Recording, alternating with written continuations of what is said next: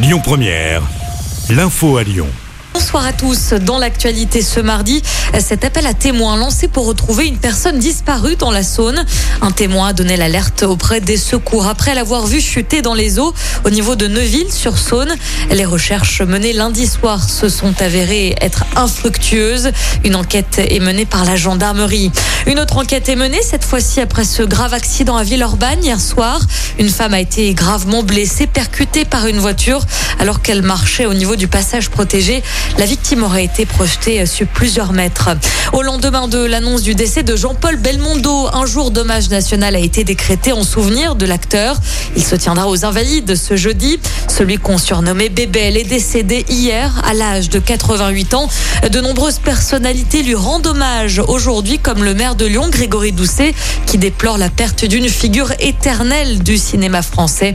Euh, les obsèques de l'acteur auront lieu ce vendredi à Paris à 11h à l'église Saint-Germain-des-Prés.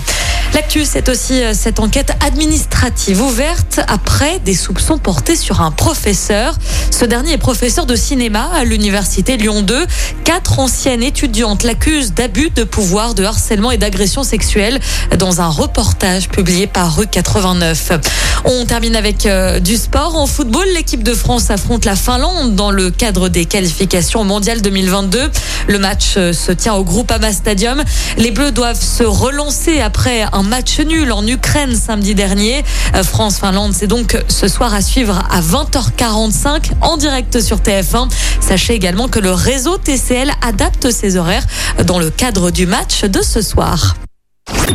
Écoutez votre radio Lyon Première en direct sur l'application Lyon Première, lyonpremière.fr et bien sûr à Lyon sur 90.2 FM et en DAB+. Lyon Première